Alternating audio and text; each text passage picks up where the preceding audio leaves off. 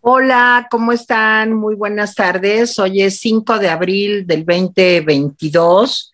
Eh, están ustedes viendo, ahorita van a ver, mejor dicho, una fotografía de la Ciudad de México, pero parece una escena de la película Los pájaros de Hitchcock. Ya sé que no son pájaros, ahorita la, la van a, o algunos son pájaros, pero no sé por qué me recordó así la ominosidad de la película Los pájaros de Hitchcock.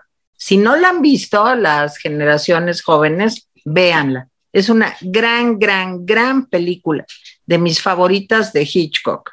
Y como el mundo está ahorita como en una hora ominosa, eh, pues yo creo que viene, por eso la escogió Jaime Guerrero. Yo creo que es como revolución, pero pues a ver qué dice Jaime Guerrero. Bueno, yo soy Tere Vale, les doy las buenas tardes a nombre de todos los rapidines y estamos listos para estar con ustedes durante la próxima hora para comentar pues todo lo que ha pasado, pues sobre todo en México, ¿verdad? Que ya con eso es bastantísimo porque la cosa anda bastante loca. Tenemos en este momento, ahorita les voy a decir, 28 grados centígrados de temperatura. Yo vengo de la calle y sí hace lo que te viene siendo la calor. Y otra vez, si tenía razón, la presidenta municipal, ya no me acuerdo de dónde era, de Acapulco, creo que sí, pues ya ven que la gente con la calor y el carbohidrato se pone loca, se pone enojona. Entonces, pues a lo mejor eso trae el señor presidente, la calor y el carbohidrato, ¿no? Entonces, bueno, 28 grados centígrados de temperatura. Y saludo a Jaime Guerrero. Jaime. Hola, Tere. Pues mira, quien tiene que aclarar dónde es esta foto, pues tendría que ser Esencias, porque Esencias me la mandó junto con otras 3.000, 4.000 fotos y las estoy administrando porque además tengo fotografías de varias librerías y bibliotecas, eh, en fin, esta es una foto preciosa. Puede ser que tenga razón, pero más bien es que ahí veo Brasil y creo, no sé si es un cine, el cine Brasil, este, y luego un anuncio de Corona que está a la izquierda. Sí. Y me da la impresión de que es el cruz, eh, una calle del centro, pero a lo mejor no. Bueno, a ver quién la puede identificar. Eh, los coches son una maravilla, son, son, una maravilla, sí. Y digo que debe ser una calle céntrica porque tú recordarás que yo, yo todavía me acuerdo que se podía estacionar uno en, el centro, llegaba uno con su coche y siempre había un lugarcito y ahí te estacionabas. No, ahora pues ni acercarte con tu coche al centro, ¿no? Pero bueno, yo le doy la bienvenida a Mónica Uribe, que nos va a dar el santoral del día de hoy. Hola, Mónica. Hola, Moni, bienvenidísima, como dice Jaime. Hola, Jaime Tere, ¿cómo están?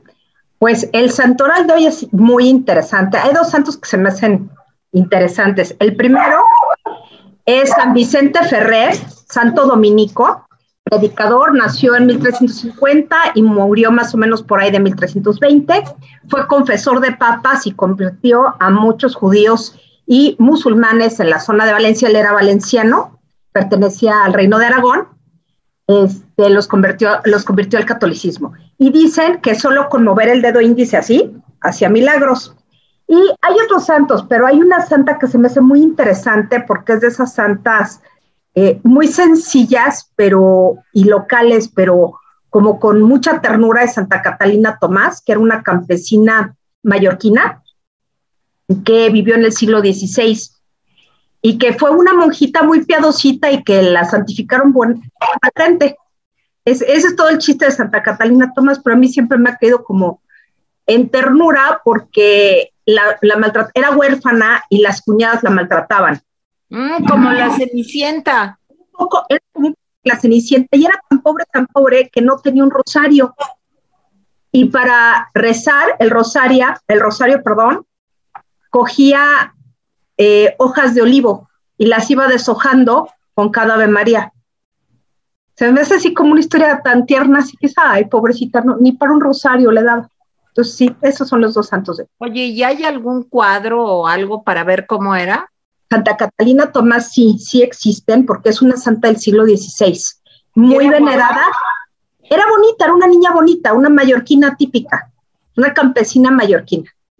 Que sembraba olivos y arreaba ovejas. Ay, ese trabajo es bueno.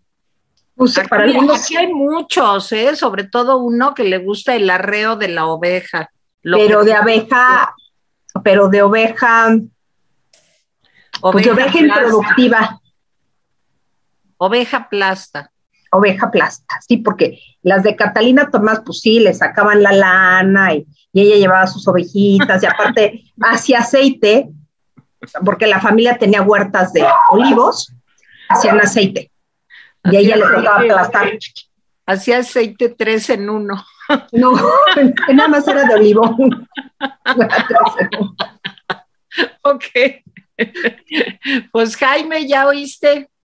Estaba a punto de dormirme, perdón. Ay, bueno, qué horror. Ay, qué simpático, este, ¿verdad? Eh, sí, tan lindo él. Este, bueno, entrando a cosas, dice la OMS que se detectó una nueva variante en Reino Unido, una nueva variante de COVID que denominaron XE como de una estación de radio, pero no, es una variante que es 10 veces más rápida en el contagio. Los tomé nota. Y en China, pues están eh, preocupados porque resulta que eh, pues se han detectado dos nuevas variantes, todavía no reciben nombre, pero parece que estas dos variantes son las causantes de que esté avanzando otra vez el número de contagiados. Ninguna de las tres eh, subvariantes o variantes detectadas, ni la del Reino Unido ni la de China, dicen los expertos que hay que preocuparse porque parece ser que las vacunas protegen, pero pues siempre eh, pues es previsible que pueda pues eh, aumentar eh, el número de variantes y llegar a una variante que sea pues, más eh, mortífera, más agresiva, etc. Bueno, los datos del COVID. Ayer 706 nuevos contagios, subió con relación al lunes de la semana pasada y 12 personas fallecidas, subió con relación al lunes de la semana pasada el número de fallecidos. Sí quiero decirles que la Suprema Corte de Justicia de la Nación pues no solamente le puso en la torre al presidente por el asunto de los 10 años, sino que también le quitó la posibilidad de ejercer de manera discrecional eh, los ahorros que se tengan en la administración pública federal. Ya ven que todos, todos los, sus amigos de, de las cámaras habían hecho una norma para que el presidente todo lo que fuera ahorro, él decidiera dónde lo manda. ¿Sí? Y resulta que la oposición dijo, no, pues eso no es constitucional, porque entonces, ¿cuál es el papel de la Cámara de Diputados como pues, entidad eh, suprema en el manejo del presupuesto público? Y en efecto, la Suprema Corte le dio la razón a los opositores y eh, decretó que, y, decidió que Andrés Manuel no puede decidir de manera discrecional sobre los ahorros que se generen. Es muy importante, ¿eh? es, es muy importante porque eh, el presidente le gusta hacer lo que quiera con el presupuesto. Ahora, van a tener que pasar por las cámaras. Y sí, pues en la Cámara de Diputados le van a aprobar porque tienen mayoría, pero por lo menos digamos que funcionó la Suprema Corte como garante de esta norma constitucional. Bueno, y dice Agustín Carstens, sí, que es gerente general del Banco de Pagos Internacionales, BIS, que eh, pues nos preparemos porque las fuerzas detrás de la alta inflación podrían persistir durante algún tiempo. Él dice que vamos a entrar en una etapa de alta inflación eh, en el mundo. Entonces, dice, pues abróchense los cinturones. Sí les quiero decir que estaba oyendo un fragmento de Chumel Torres hoy eh, y dijo una cosa refiriéndose al diputado Cuadri. Dice, Nunca, nunca sabremos realmente cuál es la cara del diputado Cuadri, porque siempre sale disfrazado y entonces pasó el disfraz de Groucho Marx, este, en fin, es Chumel en acción.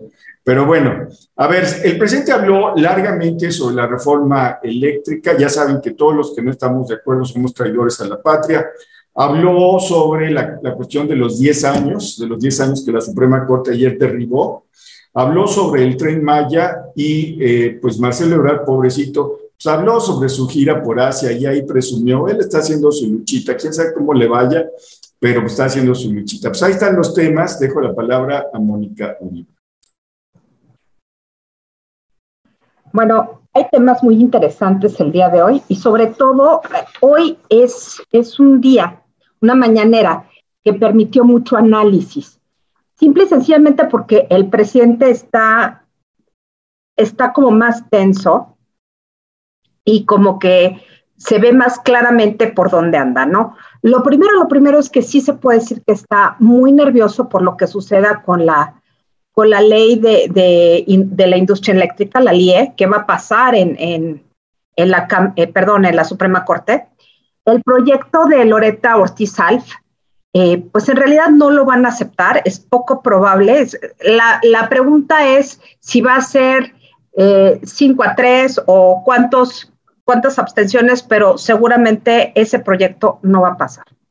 Ahora, esto lo ha llevado nuevamente a la amenaza. Ayer amenazó, hoy también. El, eh, realmente lo que dijo el mentado Alito, el, presidente nacional del PRI, verdaderamente lo, lo sacó de quicio, ¿no? Porque finalmente, pues el, Alito dijo, pues no vamos, no vamos con Morena, simple y sencillamente lo de la, reforma eléctrica, no vamos con Morena. Y esto tiene que ver con dos cosas. Uno, el PRI ya sabe los costos que puede tener, sobre todo porque finalmente el PRI tiene un esprit de corps, una idea corporativa que es, es fuerte, es fuerte. No se van a traicionar tan fríamente como en otros partidos, porque si alguna tradición tenía el PRI, era la lealtad de sus cuadros. Entonces sí se traicionan, pero se traicionan poquito, o se traicionan en cosas chiquitas, pero no las verdaderamente grandes. Y por supuesto tampoco van a traicionar a, finalmente a los expresidentes no los van a traicionar de esta manera, ¿no? Porque se deben uno al otro, al otro, al otro, y a la mera hora es una cadena de intereses que no pueden romper. Entonces, sí es como absolutamente eh, poco sensible para alguien políticamente muy experimentado como López Obrador, creer que el PRI iba a ser fácilmente sometido. Claro, todos tienen con la que les pisen, eso, eso es real. Y el presidente lo sabe y está jugando por esa parte. Pero algo saben que se aventaron a decir esto. Y lo que algo saben, a mi juicio, tiene que ver con la reacción en Estados Unidos frente a todos los dislates de López Obrador. Hoy mismo envió una carta el diputado, bueno, el congresista Vincent González del onceavo distrito de Texas, a Anthony Blinken y Alejandro Mayorkas, una carta a los dos, finalmente al secretario de Estado y al secretario de Seguridad Interna, pidiéndoles que hagan algo, porque finalmente, ¿qué le pasa al gobierno de México? Que siendo socios, el argumento es, a ver, es nuestro socio comercial, es uno de nuestros primeros socios comerciales. Tenemos firmado un acuerdo de libre comercio y salen con la embajada de López Obrador que no, que no se define claramente a favor de las democracias. Y además, en el Congreso, ciertos diputados, y los nombra, hace una lista, plantea esa lista de diputados, que obviamente está Fernández Noroña a la cabeza, ¿verdad? Y Alberto Araya, por supuesto, en donde dicen, bueno, estos son los diputados que promovieron una una comisión de amistad, que esto fue la nota de la semana pasada, una de las notas más importantes.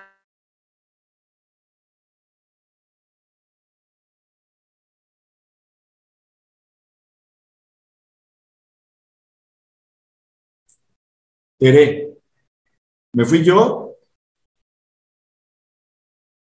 Me fui yo, me salí yo, me salí yo, me salí yo. Tere.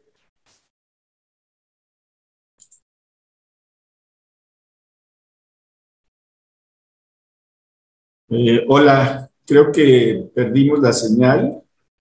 No sé si me están escuchando. Este. Estoy de nuevo.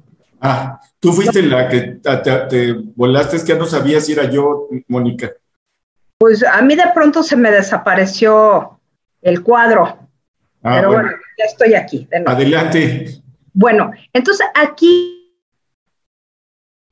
Y ya se volvió ahí, Mónica, no sé qué pasa. Dentro del PRI, que están presionando y que no les, que no les está preocupando tanto la posición presidencial, porque algo saben. Dos, los grupos de presión tradicionales y grupos de interés, sobre todo empresariales en materia eléctrica, están presionando para que no haya este cambio. Y aquí son los intereses de Estados Unidos y detrás están los europeos. O sea, no se puede decir que nada más es Estados Unidos o Canadá, están los europeos atrás. Entonces, el presidente sí mostró su irritación y me llamó mucho la atención algo que, es una hipótesis que he venido trabajando desde mucho tiempo, desde la publicación en 2012 de, un, de una revista El Cotidiano que yo coordiné, sobre Cedillo en la actualidad de 2012 y donde eh, varios autores, yo, detectamos una continuidad desde, desde Salinas, la última parte del, del gobierno de Salinas, hasta el gobierno de Calderón y llegamos a varias hipótesis importantes y una de ellas es que, eh, y esto es más que una hipótesis, quien inventa López Obrador para fastidiar a Madrazo, que era un dolor de cabeza, fue Ernesto Cedillo. Sin Ernesto Cedillo, el, el apoyo inicial de Ernesto Cedillo, dado a López Obrador, López Obrador no hubiera crecido dentro del PRD. Entonces, es muy interesante que hoy se dedicara en un buen lapso a decir que, que finalmente eh, tanto Salinas como Cedillo fueron pésimos economistas que habían llevado muy mal la economía del país cuando, pues como sea, con todos los errores, que tuvieron muchos errores, también tuvieron aciertos, finalmente, pues con ellos sí se crecía.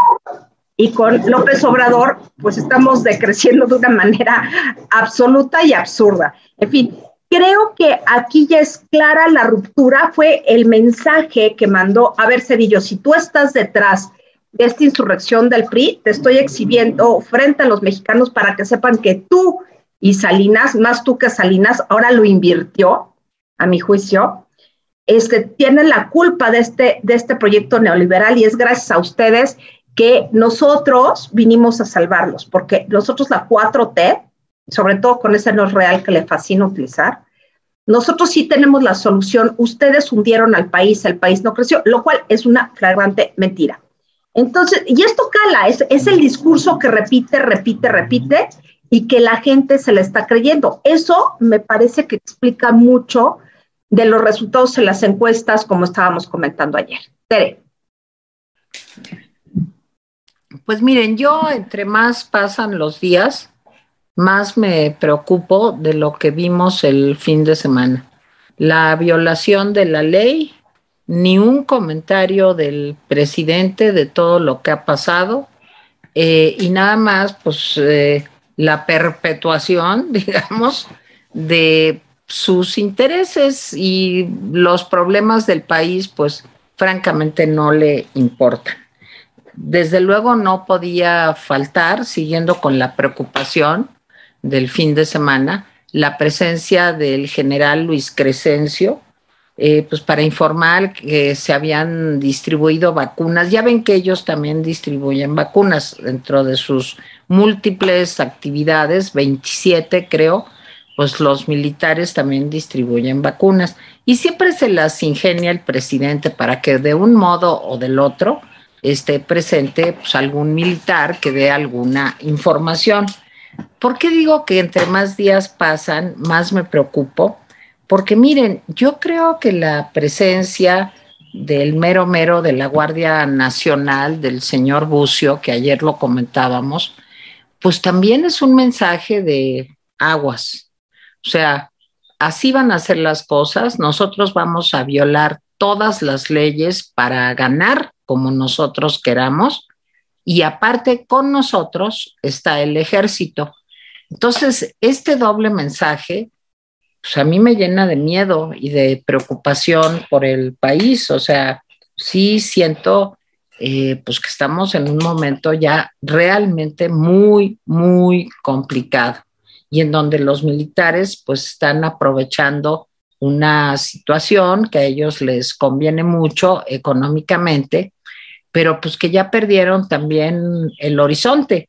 Ellos deben de ser, eh, pues digamos, garantes de la soberanía de nuestro país y no, mm, digamos, propagandistas del partido en el poder. Pero eso ya se perdió. Se cruzó, ahora sí que esa delgada línea roja a partir del fin de semana.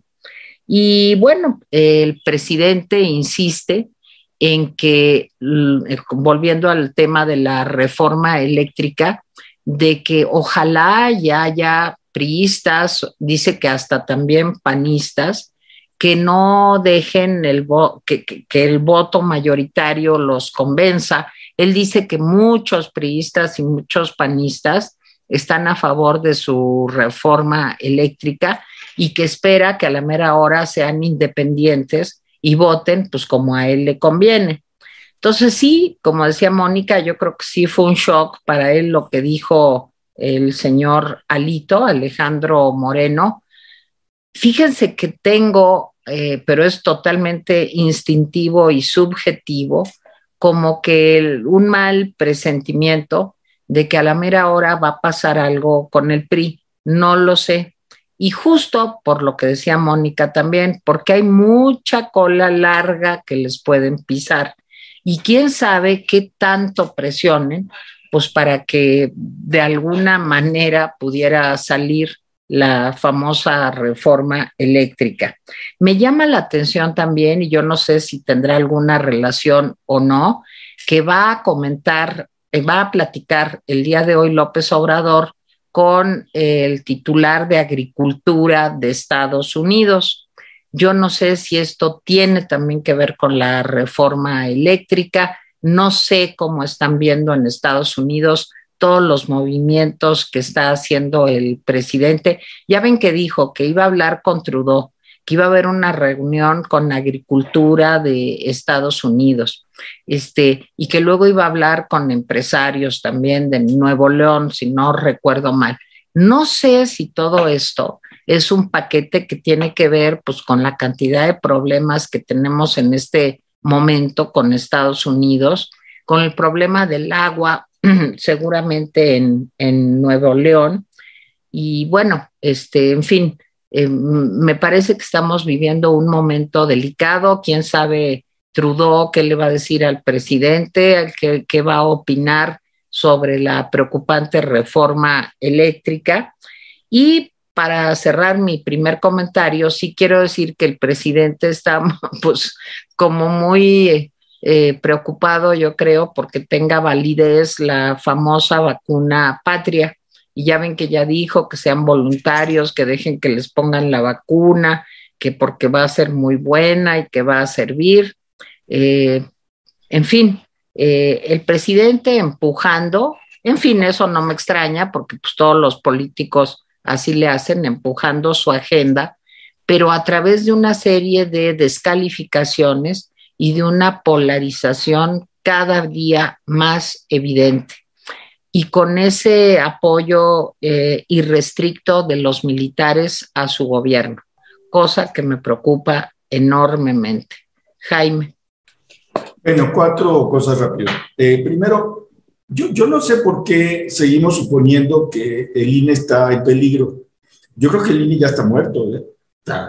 el INE ya está muerto. El tribunal ya hay que llevarle flores porque el domingo pasado, el sábado pasado, se rompió el orden constitucional y no pasó nada. Absolutamente nada. Los medios de comunicación lo redujeron todo a una anécdota la anécdota de que utilizaron aviones militares para hacer campaña, la anécdota de que estuvo el general Bucio en un evento partidario, ¿sí? siendo el jefe de la Guardia Nacional, y no pasó nada.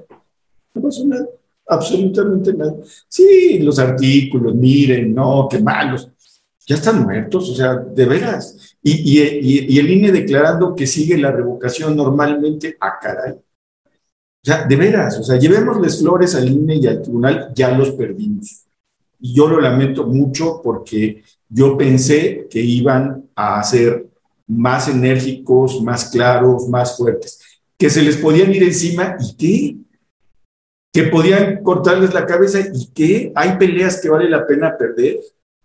Sí, pero esto de que el lunes llegó y no pasó absolutamente nada más que algunas notas y el presidente se mofó, el secretario de gobernación se mofó, la oposición se berrinchinó y no pasó absolutamente nada, de veras.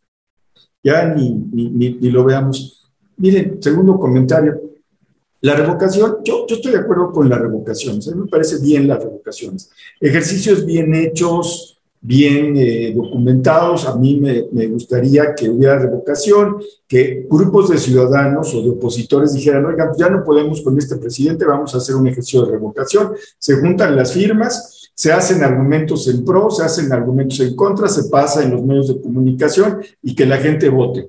Pero hacer una revocación, una ley de revocación eh, a la medida para el emperador, pues la verdad es que no se vale. Lo que estás haciendo es abusando de una figura que puede ser noble.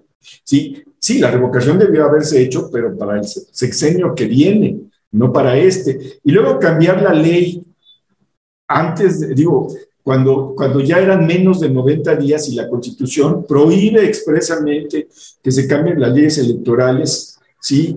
Eh, cuando ya faltan menos de 90 días para una elección, pues eso se rompió otra vez el orden constitucional. La revocación es un engaño. La revocación es una cortina de humo para no hablar de los problemas económicos tan fuertes que tenemos, para, para no hablar de los problemas de seguridad. 11 asesinados en Zacatecas en tres días. 11, 11. Con dos, dos operativos militares en Zacatecas con una cantidad de miles de soldados, marinos, este, Boy Scouts que mandó el presidente y no sirvió, no está sirviendo para nada. Con un gobernador que se encomienda a Dios, pero no sabe qué hacer con el poder. Y como Zacatecas hay otros casos. Tres, a ver, ya empezó en la Suprema Corte de Justicia la discusión de la LIE, de la ley de la industria eléctrica, que muchos dicen que es el plan B de los morenistas. Es decir, si no pasa la reforma constitucional, pasa eh, esto. Vamos a ver. Por lo pronto ya eh, está, la Corte diseccionando la, ley, la, la LIE. Está discutiendo parte por parte de las cosas que componen la LIE. Se discutió primero el asunto de si debe ser considerado un derecho humano el derecho a la electricidad. Eh, pues hasta este momento no, no he visto en los últimos 20 minutos, pero van seis en contra, tres a favor. Sí, es decir, hay seis ministros que dicen no, no estamos de acuerdo que sea considerada así, eh, y tres que dicen no, sí estamos de acuerdo, seis, tres. Pero no es la votación definitiva, insisto, están viendo parte por parte. Ahora, yo no tengo duda que la mayor parte de los ministros van a votar en contra de la LIE. Eso, eso me queda claro. La pregunta que yo tengo es si van a ser ocho ministros los que voten en contra de la LIE. Porque si no son ocho ministros, ¿sí? Entonces la LIE va a ser legal. ¿Por qué? Porque se necesita una mayoría calificada en eh, pues el Pleno de la Suprema Corte de Justicia para que se derribe esta ley. Es decir, se necesitan ocho votos en contra, no cinco ni seis si termina 7, 4, la ley se va a validar. Tiene que terminar 8, 3 o 9, 2, alguna cosa así. Lo ideal sería que fuera 11, ¿no? Pero no va a ser 11 porque me queda claro que la ministra Loreta Ortiz ya tomó su decisión. ¿Sí? Cuarto, sí, yo no sé si el presidente tiene eh, bajo la manga y qué les haya ofrecido a diputados del PAN y del PRI o no el presidente, pero su partido, porque dice que pues piensen en Adolfo este, López Mateos, que si reviviera, pues le daría un infarto otra vez, ¿para qué lo quieren revivir si lo quieren matar de nuevo? Este, de ver cómo los diputados periodistas votarían. Y así con esos ejemplos como de maestro de secundaria, este, pero yo lo que quiero saber es si hay algo, si les está ofreciendo, dice, dice Teresa que tiene un mal pálpito, este, sobre, sobre el PRI, pues vamos a ver, porque también hay rumores de que algunos de que Movimiento Ciudadano ha estado muy calladita en esta, en, esta cuestión. No sabemos si anda ofreciendo Morena pues algo, ¿sí? Candidaturas, este, cargos, no, no sabemos. Pero yo lo que creo es que eh, hoy se preguntaba Serpientes y Escaleras, este espacio en el Universal, se preguntaba si, cómo era que López Obrador insistía en pasar su reforma constitucional en materia eh, eléctrica, si todo indicaba que iba a perder. Y se preguntaba si eso era el Waterloo de López Obrador. No. Yo creo que eh, si pierde el presidente su reforma constitucional en materia eléctrica, lo va a utilizar como arma eh, política, como arma electoral, para decir, miren estos que son aliados, son traidores a la patria, y lo vamos a tener todo el resto de 2022, todo el resto de 2023, todo el resto del 2024 diciendo eso, que es eh, una lucha por la patria. Y les voy a decir una cosa, suena bien a cualquiera que se lo comenten, o suena todo dar, si a uno le dicen, oye, ¿a poco de veras? Es que las empresas eh, eléctricas privadas te van a ver la cara, te van a cobrar, etcétera. Y les voy a decir algo, ¿eh? Nuestra experiencia con las empresas privadas no es muy buena, no es muy buena. Definitivamente no es muy. Claro, con el Estado tampoco, pero la verdad es que somos consumidores muy malos. En Estados Unidos o en otros países organizan los consumidores y dicen, no le vamos a comprar a este, vamos a atacar a este, vamos a dejar, etcétera. Aquí somos reteaguantadores, de veras reteaguantadores. Los bancos a veces, eh, eh, hasta hace algunos años, daban un servicio de tercera. Muchos bancos lo siguen haciendo. Sí, a pesar de que uno va y les confía sus ahorros, pocos o muchos, le dan un servicio de tercera. Entonces, pues no, los mexicanos estamos muy encantados con el sector privado, que digamos, ¿no? Entonces, en esta parte, si a, si a uno le dora la píldora con la patria, con este, una, una empresa que es nuestra, con ese tipo de frases, pues mucha gente podría creerlo. Si cualquiera que sea su lugar en la, en la sociedad, arriba, abajo, en medio, etcétera, lo puede creer.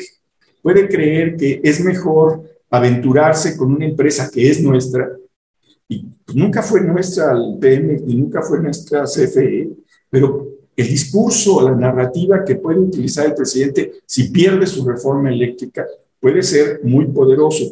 Entonces, que el presidente le tiene miedo a perder, no creo. Que es en Waterloo el presidente, tampoco lo creo. Creo que el presidente de una u otra forma va a utilizarlo como arma. Mónica.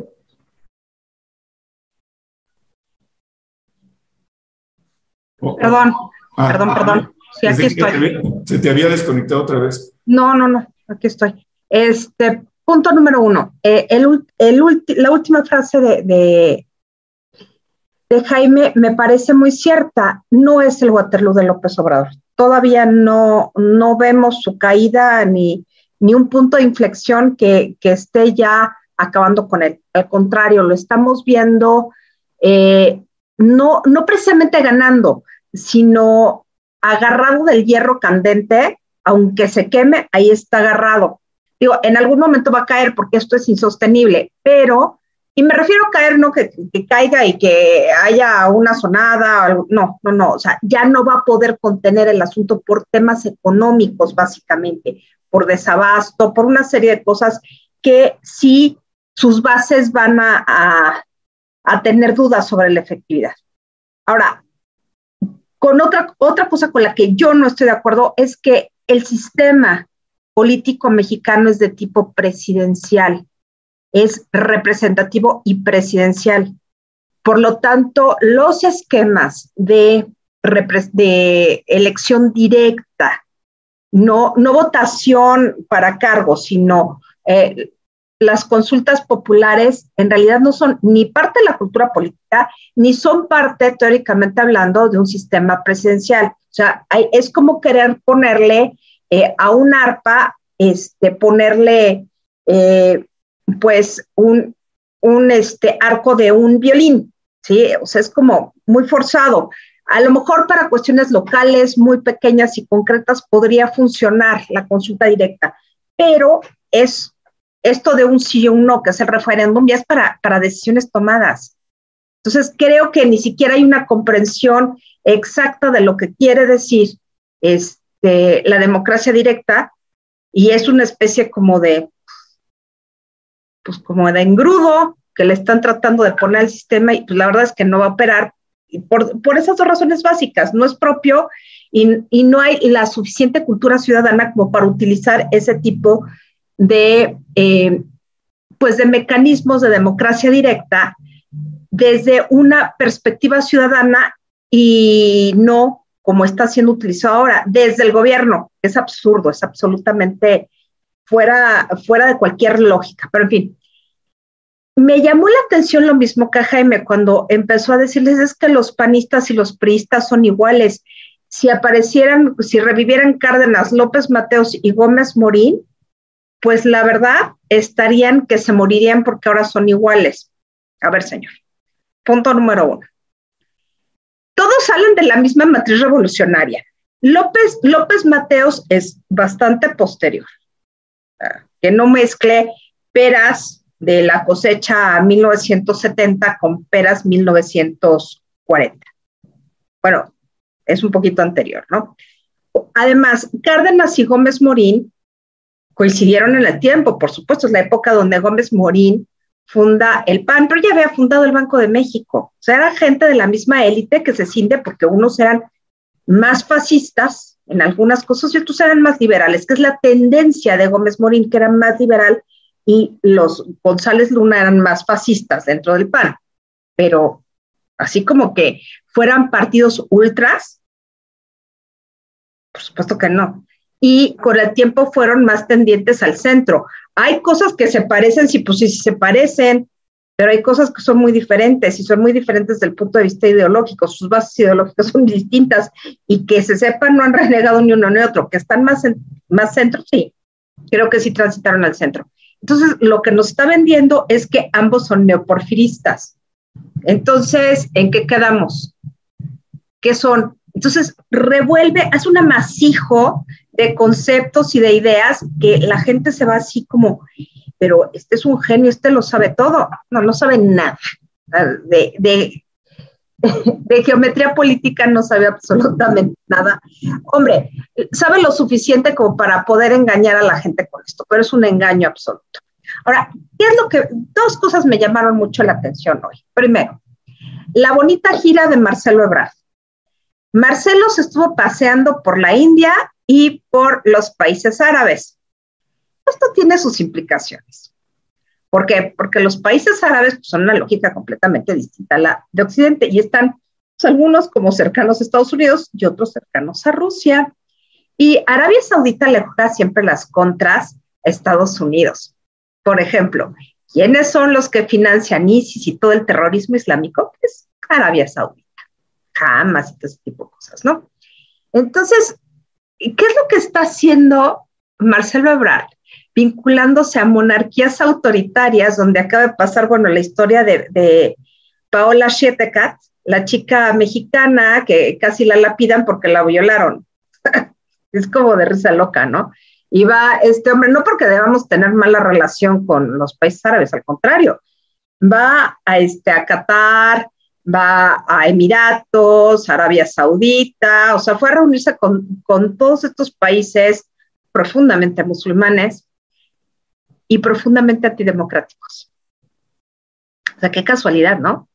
La India, un país sumamente complicado, con, con muchas crisis internas, muchas tensiones, y ahora, ¿qué creen? Que eso se me hace patético. Deconstruyeron la industria farmacéutica mexicana que importaba y exportaba y fabricaba medicamentos de buena calidad, por cierto. Y ahora vamos a importar los medicamentos de la India. ¿Qué tal? ¿Qué tal?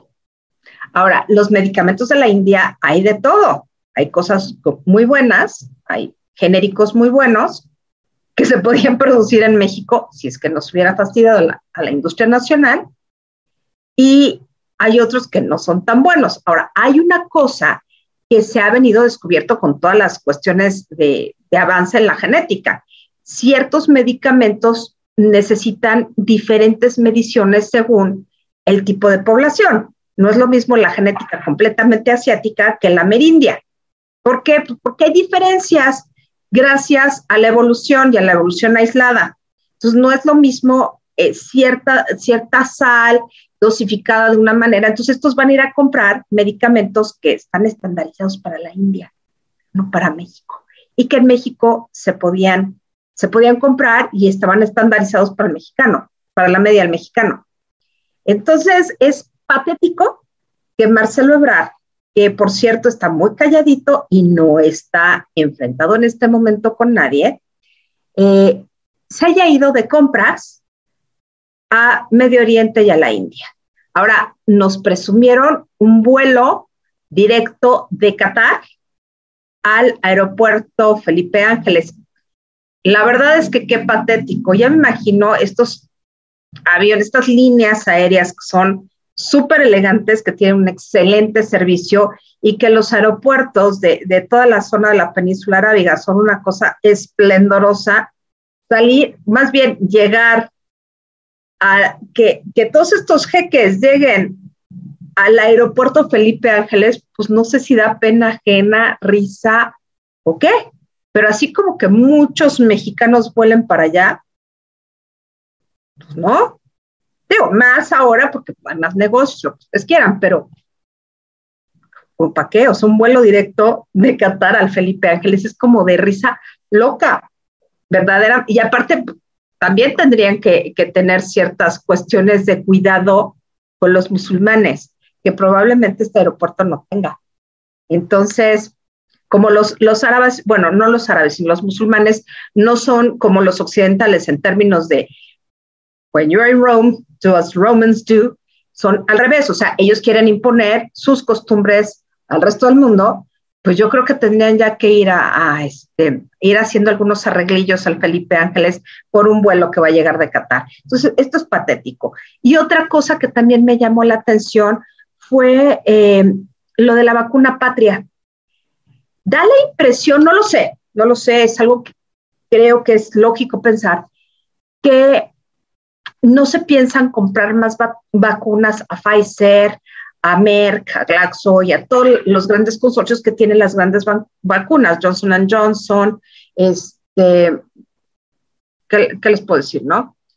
Sino que se piensa generar una vacuna que se llama Patria, que ya sabíamos que nos la habían presumido y este, López Gatel pidió que la gente eh, pues participara en los ensayos clínicos híjole, está como duro, ¿no? Porque yo creo que primero tendrían como que explicar qué tipo de vacuna es y, ver en grupos más pequeños qué tan bueno es, pero también deberían estar pensando ante las nuevas variantes de, de, Omicron y de alta transmisibilidad, deberían estar pensando ya pues en una cuarta vacunación y pues, no parecen moverse en ese sentido. ¿Qué pretenden hacer? No sé, pero eh, creo que por el camino que van no la van a hacer muy bien. En fin, Tere. Miren, yo creo que es muy extraño que cuando vino el señor eh, Kerry hace unos días a México, no estuviera Marcelo Ebrard. Que yo recuerde, en ninguna visita de un representante tan importante como Kerry del eh, gobierno de Estados Unidos, ha faltado el secretario de Relaciones Exteriores. Sin embargo, pues se ve que mandaron al señor Ebrard a dar la vuelta o, quién sabe por qué, o a lo mejor él mismo no quiso estar en el oso de esa reunión, o no entiendo, pero sí me parece muy revelador o al menos muy extraño que no haya estado Marcelo Ebrard en la reunión con Kerry. Luego lo de Qatar Airlines, yo no sé si se enteraron, pero llegó a México, finalmente logró salir de Qatar una mujer, una economista, pues que denunció que era maltratada por su pareja, un, no, no sé cómo se dice los de Qatar, creo que Catarín o... No era catarí. No o sea, si estás hablando del caso de Paola Schietekat, no era su pareja, era un amigo que intentó violarla. Exacto. Colombiano el cuate, por cierto. Ok. Bueno, pues esta mujer, pues llega, denuncia al hombre que la trató de violar en su departamento y entonces se la llevan presa y termina que ella necesita pagar eh, una cantidad y 100 latigazos. Híjole, yo no creo que un ser humano pueda sobrevivir a 100 latigazos. Me parece pues, una cosa terrible y aparte por una cosa que ella no tenía la culpa. O sea, es un gobierno represor, es un gobierno donde no hay derechos para las mujeres, ni derechos humanos en general. Eh, pero bueno, pues yo creo que una de las misiones de señor Ebrard, como va a ser ahí el Mundial de Fútbol y también a nadie le importa que en ese tipo de países eh, pues haya eventos de este tamaño, porque en esta vida todo es dinero. Eh, bueno, esta mujer logró salir, dijo que yo oí una entrevista y dijo que pues que la embajadora allá, pues que no la ayudó mucho, que digamos, que finalmente ayudó a través de la, no sé cómo se llama, la organización, no sé si es la FIFA o el comité organizador allá del fútbol y logró salir de Qatar porque ya iban a cumplir la, sentencia de darle 100 latigazos. Bueno, yo creo que Marcelo Ebrard en parte lo mandaron no solamente para poder terminar de desmantelar, como decía Mónica, la industria farmacéutica nacional y comprar todo lo que se pueda en India, independientemente de la calidad o no de los productos, de que lleguen a tiempo. De, imagínense, llevamos tres años y apenas andan en eso, sino que además yo creo que le dijeron tienes que conseguir algún vuelo internacional a fuerzas, porque ya ven que el de Venezuela, que vino una vez, ya se fue, y ahora dicen pues que a lo mejor cada 15 días, si es que hay alguien que quiera ir o venir de este país sudamericano, que comienza a parecerse al de nosotros. Y bueno, eh, pues consiguió lo de Qatar Airlines, entonces pues me imagino que es una gran noticia, pero me parece muy preocupante lo de Qatar para las mujeres de México y del mundo. Y me pareció pues, terrible que a esta mujer dice que aquí la Cancillería le ayudó, eh, tanto el canciller como Marta Delgado, pero que allá la embajadora y la gente del consulado y demás, pues que no hicieron mucho, se la llevaron presa, luego medio la soltaron y tuvo que ser los organizadores del mundial los que la ayudaron a poder salir de Qatar. Si no, a lo mejor pues hubiera muerto esta chava. Si el latigazo se dice fácil, pero pueden ocasionarte una lesión terrible, pulmonar, eh, en la columna vertebral, en la médula, en los nervios que salen de la columna vertebral, pues muy seria. Y bueno, pues así son las cosas en Qatar, ¿verdad? Pero es con el tipo de países en donde se encuentra afinidad, diálogo, comprensión, etc.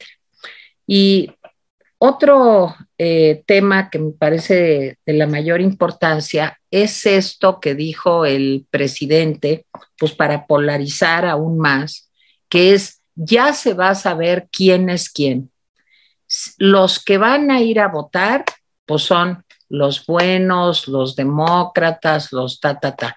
Y los que no vayan a ir a votar el domingo 10 de abril, pues ya saben ustedes, son los conservadores, los que no quieren el bien de los pobres. Una cosa interesante es que la señora Sheinbaum anuncia hoy que va a haber una marcha el miércoles en apoyo a la reforma eléctrica. O sea, todo está reforma eléctrica, revocación de mandato, destruir el INE. Es como un, una gran, este, digamos, un gran paquete de cosas pues que le interesan al presidente y que todas yo creo que van a tener su culminación en esta semana y en parte de la semana entrante para llegar al momento de la aclamación suprema en donde todos digan vayan muchos o vayan pocos, que, este, pues, que él es maravilloso y que todo el mundo lo que quiere es que permanezca. Yo no estoy de acuerdo con el procedimiento, quiero decir,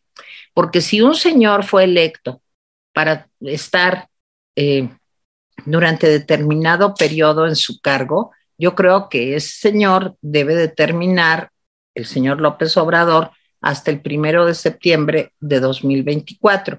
Y creo que si se quisiera que un presidente por crímenes de lesa humanidad, por corrupción o por lo que sea se fuera, pues yo creo que para eso estaría el mecanismo del juicio político.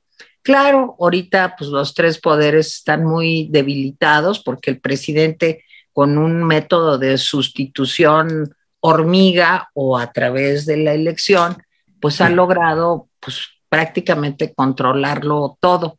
Pero yo no creo en eso de la revocación, creo que ni está preparada la gente, que ni entiende bien bien el tema, que digo, ahorita estaba yo platicando con una persona que vive en Iztapalapa, si ustedes viven en Iztapalapa, confírmenmelo, ella es de toda mi confianza, pero me decía que Iztapalapa está verdaderamente saturada de anuncios de ¿quieres que sigan las vacunas gratis?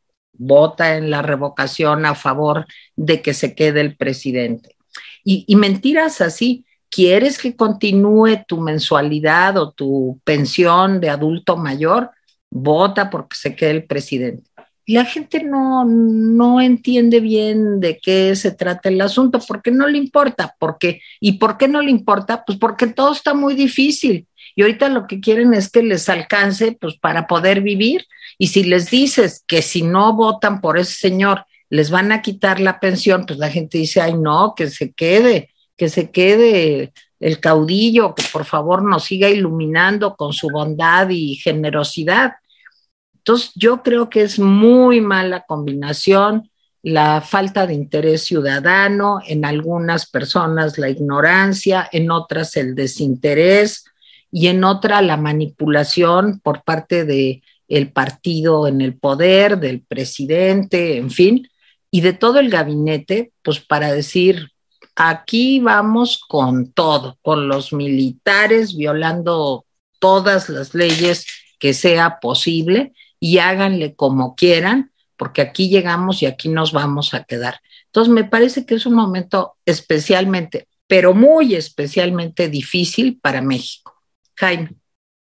Bueno, rápido, varias cosas. Este, Hoy, me acordé de Perdidos en el Espacio, aquella serie espantosa de los 60 Buenísima. Llegaba un momento importante, de repente venía la música así, ta, ta, ta, y entonces se suspendía y te decía, este, la próxima semana en el mismo canal y a la misma hora. Eh, que era same time, same channel, ¿no? Algo así. Y entonces, así me pareció cuando estaba yo monitoreando la, pues ahora sí que a la tremenda corte, a la tremenda corte mexicana, porque en el momento cumbre, dijo el presidente de la Suprema, pues que mejor el jueves terminaban con la conversación, que ya le estaban tomando sabor y que nos veíamos el jueves. Entonces dije, puta, este es como un episodio de Perdidos en el Espacio, sí, la misma hora por el mismo canal. Este, y entonces que me da a mí el pálpito que le dio Teresa hace rato y dije, órale, ¿por qué habrán suspendido? Resulta que lo que estaban discutiendo en ese momento, pues iba perdiendo como mucho más clara la posición de Loreta Ortiz, ¿sí? Estaban hablando del despacho de energía eléctrica. Como ustedes saben, la, eh, pues la actual legislatura dice que primero se debe despachar la energía más barata, ¿Cuál es la energía más barata? La de los privados. Y eh, la LIE, la LIE, esta cosa que mandó López Obrador, dice que primero se debe despachar la energía producida por la Comisión Federal de Electricidad, sea sucia, cara, mala, así se debe despachar primero.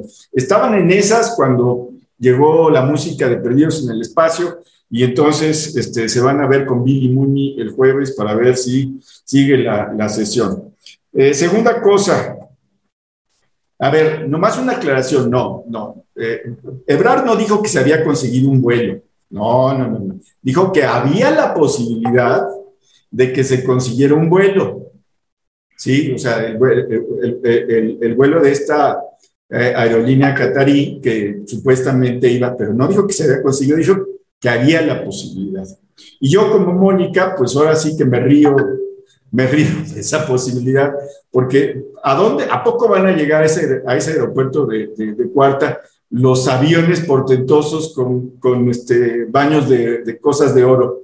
Pues déjenme decirles que, pues qué bajón, ¿eh? se, van a desprestigiar si llegan ahí, pero pues quién sabe, ¿sí? Yo, yo sí creo que la revocación puede ser un buen mecanismo, pero insisto, no para este sexenio, porque en efecto a este presidente, para mal o para bien, está contratado por seis años. El problema con este presidente es que no hace su chamba, ese es el problema. Pero yo sí creo que la revocación podría instrumentarse, insisto, para el siguiente sexenio. Creo que la gente, yo no voy a votar, me parece que eso es hacerle el juego, pero pues yo respeto a la gente que dice, no, es que hay que manifestarse. Me, me parece un poco tierno eso, ¿no? Que digan, para que sepa López Obrador mi voto, entonces ahí va, López Obrador va a sacar, dice, mira, aquí Juan Pérez dice que, que me desaprueba. Bueno, en fin, cada quien, pero pueden ir sin problema.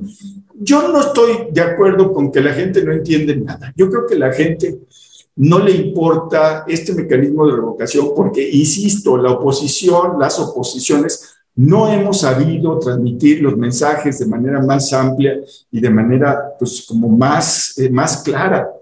¿Por qué creer en una oposición que en efecto también garantizó la impunidad? Por lo menos este presidente endulza los oídos con la, con la palabra pueblo, con la palabra justicia. Sí, es el, es el viejo, el viejo hábito de los presidentes periodistas de los años 50 y 60, pero parece que de veras algunos son muy adictos a eso, pero bueno, insisto, yo no voy a votar, me parece que es una cortina de humo para no discutir los problemas. Y cuatro, eh, cuatro eh, lo que dice Claudia Sheinbaum, miren, la marcha del domingo fue una marcha chiquita, bonita, modosita, sí. Leía yo comentarios, decía, es que era una marcha de este, gente racista. Yo decía, ah, caray, yo no oí nada racista al respecto. Y además, nada, nada, ni una sola palabra racista. Y yo me pregunto, ¿qué es más racista que decir que los pobres son como mascotas? Y resulta que eso lo dijo el presidente de la República. Dos veces lo ha dicho, hasta los argentinos ya tienen memes y chistes sobre eso. ¿Sí?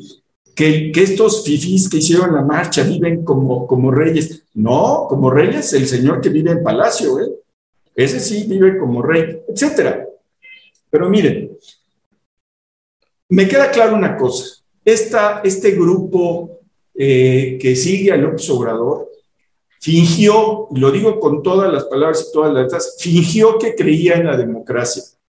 Fingió que creía en la ley para aprovecharse de la ley fingió que se apegaba a las normas democráticas para cuando llegar romper todo. Yo, yo sé que no son comunistas, pero me recordó un poco a Lenin. Lenin decía que había que usar los marcos de la, de la democracia burguesa para hacerse del poder y entonces darle la madre a los burgueses. Eso es lo que decía, digo, lo decía con, con más frases, más elegantes, bueno, no mucho más elegantes, porque hasta eso que Lenin era un escritor bastante elemental, ¿sí? Eh, Dios me libre de los ataques de los leninistas, creo que todavía hay por ahí algunos. Pero bueno, era un escritor bastante elemental y entonces lo que decía Lenin era, miren, fijan ustedes que juegan con estas reglas y cuando lleguen les damos el actor. Ok, así, así era. Y bueno, así fue. En, fin, esa es la norma, esa es la norma. Y parece que la norma la, la, la compartían con Obregón y Calles. Fijamos que somos una democracia para que cuando lleguemos al poder no nos salgamos del poder. Esa es la norma de López Obrador y sus seguidores. Quinto, los 10 años, me dio mucho gusto que la Suprema Corte eh, considerara, y esa fue la palabra, aberrante, aberrante la eh, decisión de prohibir que por 10 años eh, se empleara en la iniciativa privada alguien contratado que había pasado por el gobierno federal. Me pareció perfecto, porque pues, la gente necesita comer de algo. Que los mexicanos nos ofendieron porque contrataron a Cedillo de los ferrocarriles. pues a mí no me ofendió, ¿eh? ni me ofendió. Que nos sentimos ofendidos porque este, a Calderón lo contrató Iberdrola, tampoco me ofendió. No, lo que habría que investigar es si cuando eran presidentes beneficiaron a esas empresas. Y si las beneficiaron, hay que ver si procede legalmente.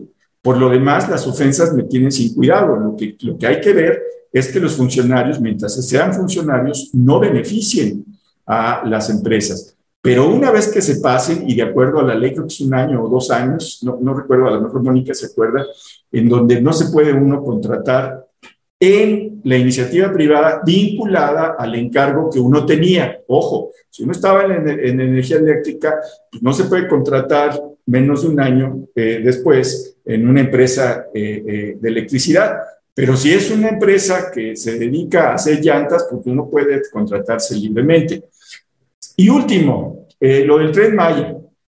Lo del tren Maya, el presidente está teniendo problemas porque hay algunos terrenos cuyos dueños no quieren vender y, le dicen, oye maestro, pues sabes que te lo voy a vender, pero más caro. Y entonces el presidente hoy, sí, ahora sí que en cadena nacional, cualquier cosa que signifique, los amenazó, ¿eh? Los amenazó y tampoco pasó nada. Dijo que tienen que aceptar los avalúos que el gobierno hizo. Holas, que tienen que aceptar. Y que si quieren hacer negocios, con él no es así y que si, y que si la juegan, de todas maneras se va a quedar con los terrenos. Ahí está.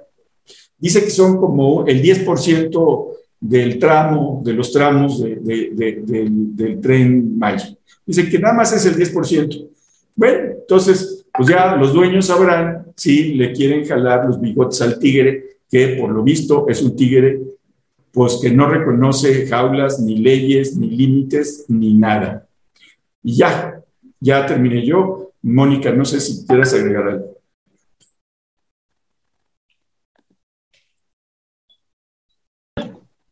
Pues solamente que esta situación de aquí hasta el domingo vamos a tener a un presidente más estridente, vamos a tener pues como una, un, a los de Morena más enfáticos, a un, que por cierto creo que ayer al decir el presidente que Adán Augusto no es el tapado, pues ya lo puso en la línea del tapado.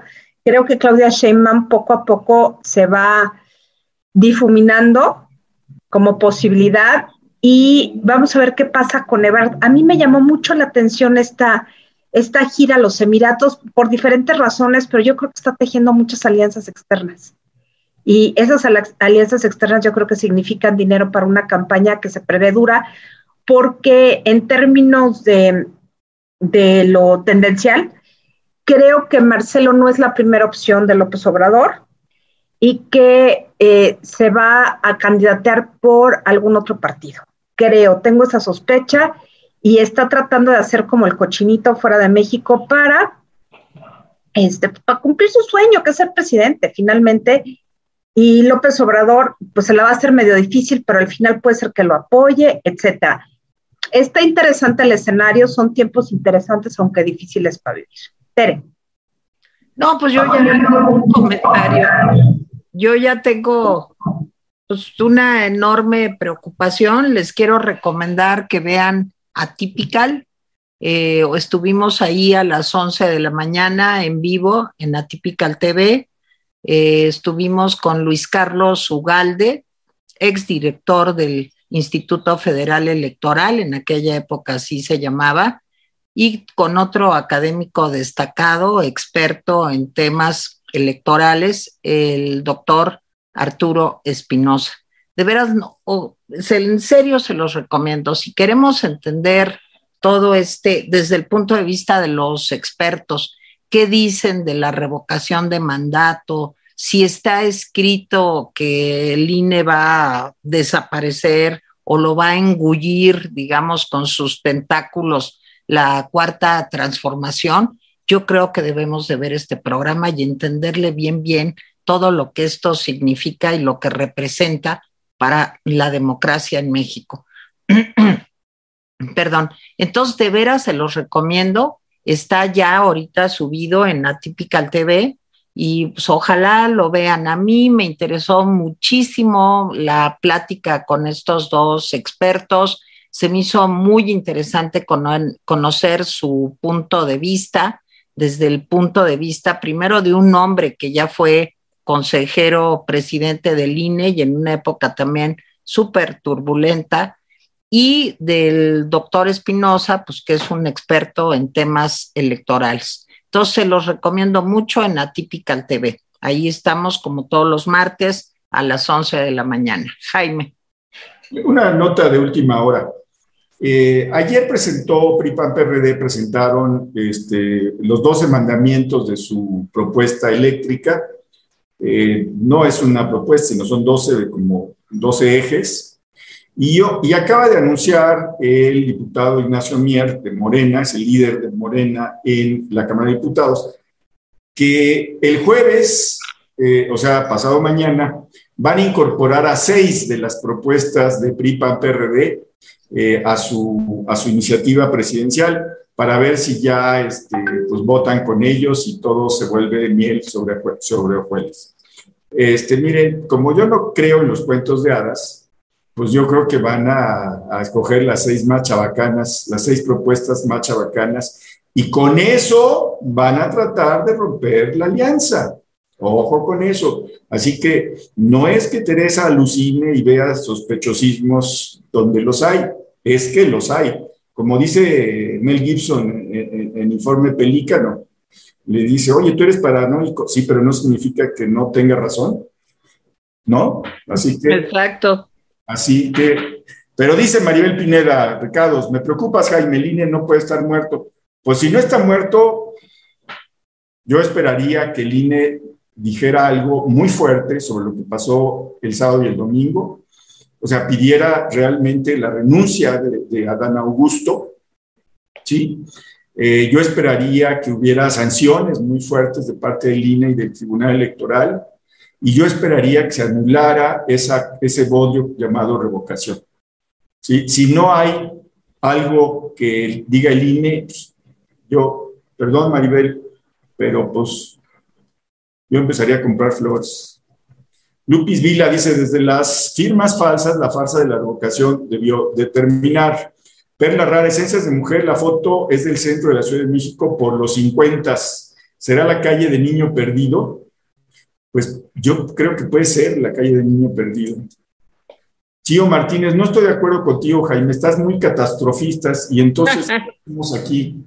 No, pues la lucha sigue, como, como dirían, ¿no? O sea, no, o sea, no es que esté muy catastrofista. Yo estoy seguro que mis compañeros no están de acuerdo conmigo, pero sí creo que eh, eh, el INE tiene que, eh, que decir algo sobre la ruptura del orden constitucional que pasó el sábado y el domingo, ¿no? Mister Berume, yo también platicaba eso con mis hijos. El INE está muerto. Sinceramente no sirve ya para nada. No hace nada, no dice nada y no defiende nada. Es una verdadera pena. Luego dicen que yo soy catastrofista, pero bueno. Náufrago con contenido. El INE es hoy objetivo del animal de palacio porque nunca aplicó las multas y medidas para impedir que corruptos y criminales llegaran al poder, como el mismo doble K. Yo les voy a decir una cosa. Yo creo que el presidente era inelegible como candidato inelegible. ¿Por qué? Pues porque hizo campaña desde 2006, desde 2005 hizo campaña. Entonces hizo campaña 5, 6, 7, 8, 9, 10. Oigan, pues eso, eh, eh, eso, eso lo hacía inelegible y no lo paró el INE. Bueno, J. Gerardo Carranza Trujillo. Jaime, con esa descripción que haces de cómo será el mensaje de AMLO si no gana su reforma eléctrica, si tú fueras oposición, ¿cómo lo manejarías? ¿Cómo sería tu respuesta? Miren, yo creo que hay que derrotar la reforma eléctrica. Y una vez que se derrote, hay que hacer una campaña muy fuerte, ¿sí? Demostrando por qué es mejor una reforma eléctrica en donde participe claramente eh, eh, la iniciativa privada Sí creo que hay que meter en cintura a la iniciativa privada, pero no hay que sacarlo de, la reforma. El problema es que muchas veces se hicieron reformas adecuadas, pero nunca se explicaron, nunca se difundieron, nunca, nunca hicieron que la gente hiciera suyas. ¿sí? Tenemos una democracia que nos es como algo que es de las instituciones y no es de las instituciones. Eh, Julio Pulido, necesitamos un William Wallace como en Corazón Valiente, ahí lo pongo de ejemplo, las traiciones y los arreglos en lo oscurito, algo similar pasa aquí, jejeje, pero sin kilt, ¿verdad? O hay que ponerse kilt. Este, Silvia Muñoz, pues nada más vean, la Ciudad de México se ha adueñado de la capital desde que llegó el PRD y son los mismos, hay un cangurito y un, grillo que saltaron a Morena, quien hace pensar que van a soltar la grande, son capaces de cualquier cosa.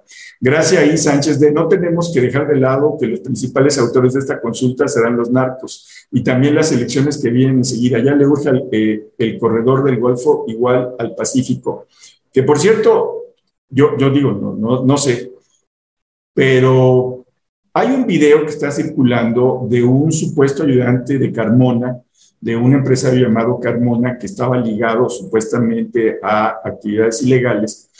Y dice el video, dice el video, no sé si Tere o Mónica lo No, yo no lo he visto. Bueno, dice el video que este hombre eh, fue ayudante de Carmona, difunto, estaba asesinado, que él vio cuando Carmona le daba eh, pues eh, maletas llenas de dinero a Mario Delgado. Él Válgame Dios. Él, eh, él dice que actualmente él está como testigo protegido en Estados Unidos y que varios de sus compañeros están allá. No estoy diciendo que sea real, solamente estoy diciendo que eso es lo que dice el video. pueden ustedes creerlo, pueden ustedes no creerlo, pero si ustedes son tan inocentes que creen que, el, narco no está jugando en las elecciones, pues... Claro que no está jugando. Pero desde hace mucho tiempo está jugando en las elecciones, más de lo que, pensé, eh, que lo que pensamos, y en elecciones locales empezó a infiltrar poco a poco hasta que ya llegó a, a la elección nacional, claramente en 2018, es clarísimo. Javier de Collantes, el doble K nos quiere aislar de los países desarrollados y nos acerca a las dictaduras. FTH, eh, hola Rapidia, yo los admiro y los respeto. A estas alturas tenemos que ser realistas. Se creó un monstruo, la 4T y Obrador como líder. Ahora se necesita un mecanismo para derribarlos. ¿Cómo hacerlo? Pues hacer campaña para el rumbo al 2024.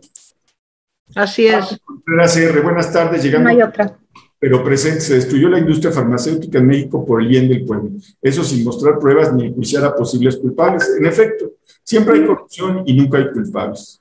Guadalupe SL es muy extraño lo que hizo Marcelo Ebrard. Eso suena a terrorismo llevar a sus individuos a Estados Unidos e incluso a otros países de Europa. No, no, no, yo creo que mandaron de paseo a, a Marcelo para que se entretuviera y no estuviera este, en las negociaciones de adultos. ¿eh? O sea, perdón que lo diga de esa forma, pero pues la, John Kerry vino a hacer una negociación. Yo, yo les voy a decir una cosa, creo que no, no sé si tú lo dijiste, Tere, pero me parece que era imprescindible.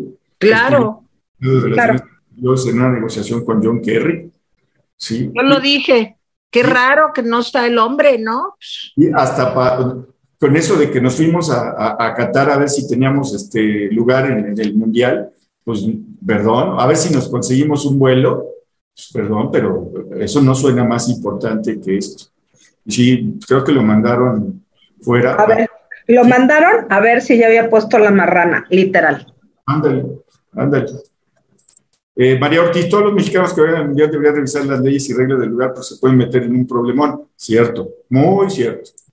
Buen consejo, María. Eh, y que por cierto que somos el, país de América Latina que más gente va a llevar. ¿eh? Teresa Naya, la vacuna patria no es mexicana, realmente es una maquila, es decir, desarrollada en Estados Unidos, ¿cierto?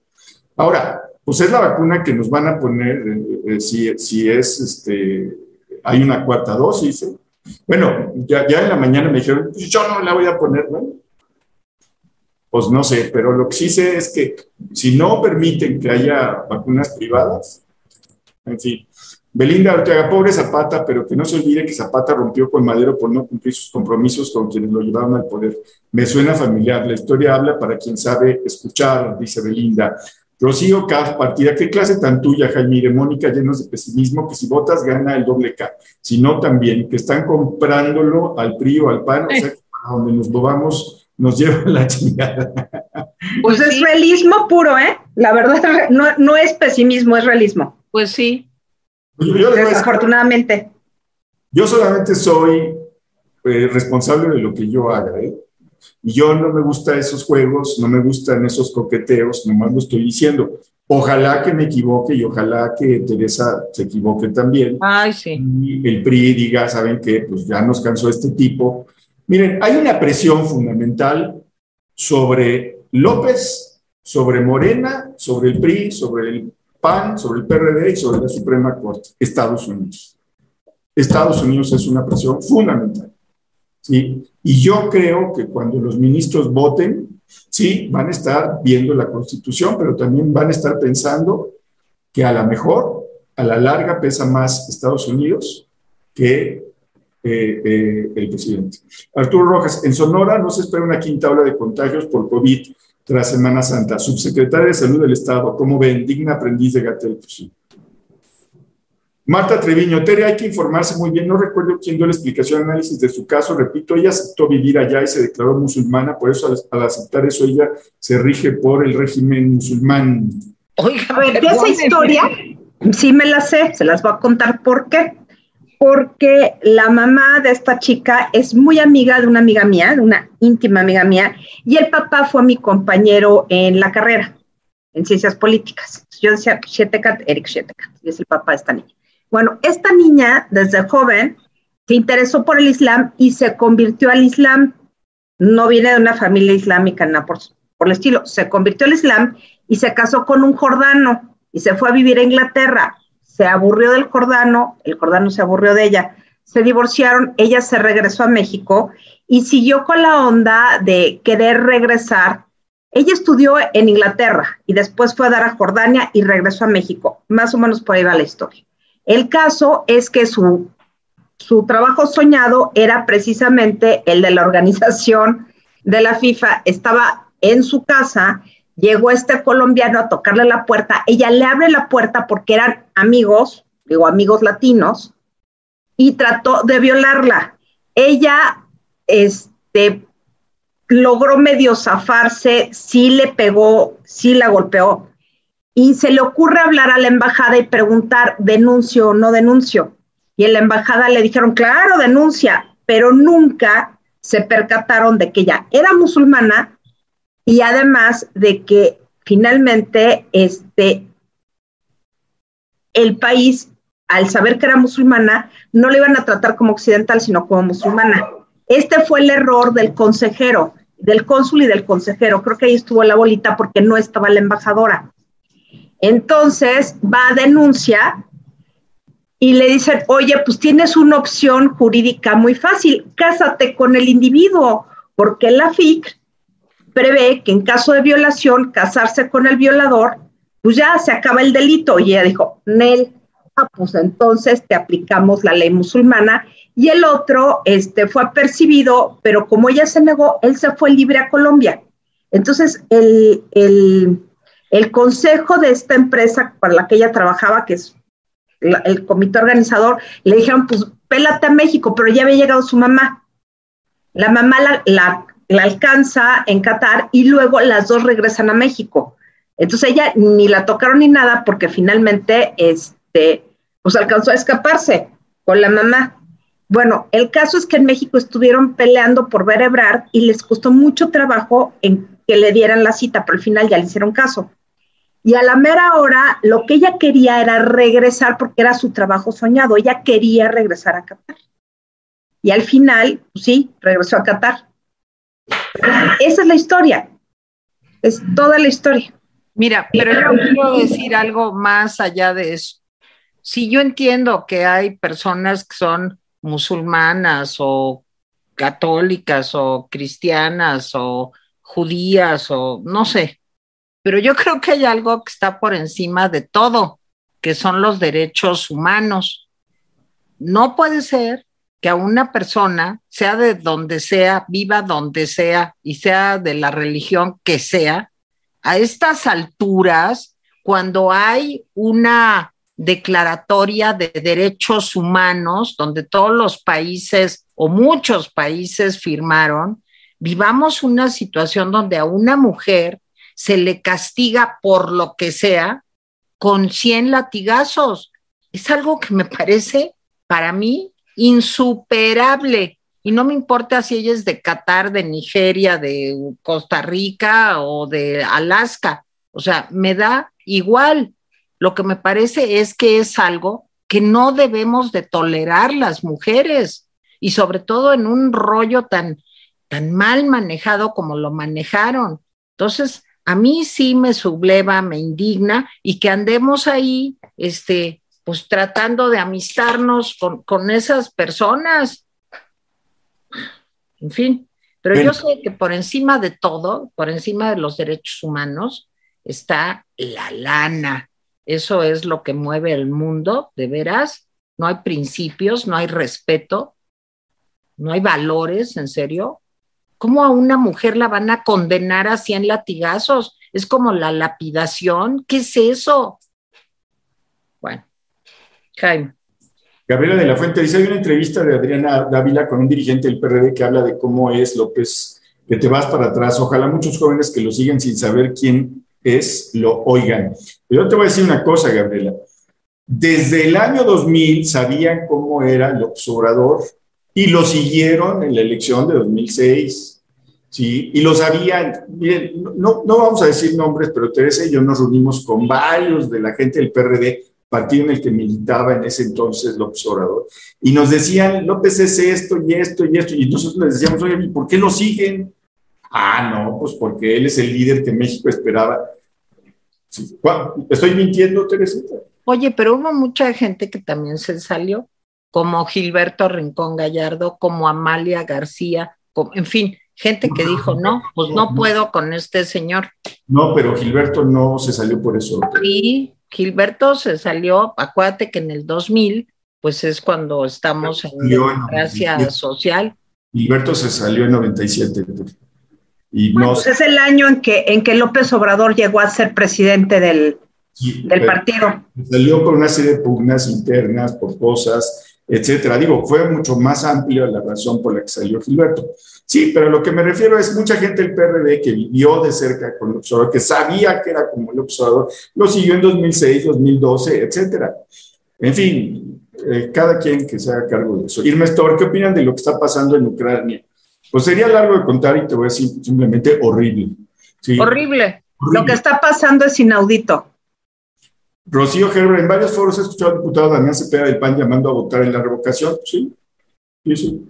José Pedro va este Pox, mi querida señora Vale, el tema de la revocación ya está muy gastado, simplemente hay que informarle lo ilegal que es y que por lo tanto no es que ir a votar. No pasa nada, mejor contrarrestarle. Eh, este Arti contra estamos en un dilema y oigan, ¿qué es más peligroso, probar la vacuna patria o volar desde el haya sido? no, pues yo creo que, yo creo que el aeropuerto. Está cañón. Pero está cañón. Se llama Aeropuerto Internacional Garnachero Ángeles. Aiga. Eh, Andrés Rangel, ah, Rangel, yo no creo en la revocación del mandato porque de por sí se hace muy poco en un sexenio, los gobernantes se dedicarían al proselitismo como este. yo fui a la marcha y no vivo como reina, pues no. Viva la papa. Jaime, hoy estoy totalmente de acuerdo con usted. El INE parece muerto porque se vienen violando las reglas electorales y esto está mucho en salir y aplicar la ley y sigue igual mientras no sé una, uno, no sé, eso es uno. Eh, Marilena Romero Tere, me gustan mucho, muchísimo sus blusas. ¿Dónde las compra? Díganme, díganme dónde las compra, porfis, porfis. Creo que tienes un animal aquí sobre el hombro derecho. No, es una flor. Ah. Este, pues les voy a decir una cosa, esta es herencia de mi mamá. Es una blusa muy viejita, pero pues a la hora ya de sacar su ropa y todo, pues me gustó mucho y a mi mamá le gustaban, ella era muy delgadita, yo no, pero este, pues me quedó y me la quedé. Miriam Su 00 Poppy, rapidines, ¿vieron lo de Samuel García y meter a la cárcel a quien se burle de él? No, no lo vi. Pero ya dijo que no. Ya dijo Samuel García que no había dicho eso, que no. Es Lara, los timbrazos de WhatsApp, ¿por qué no lo quitan? Pues no sé, creo que no sé si son míos.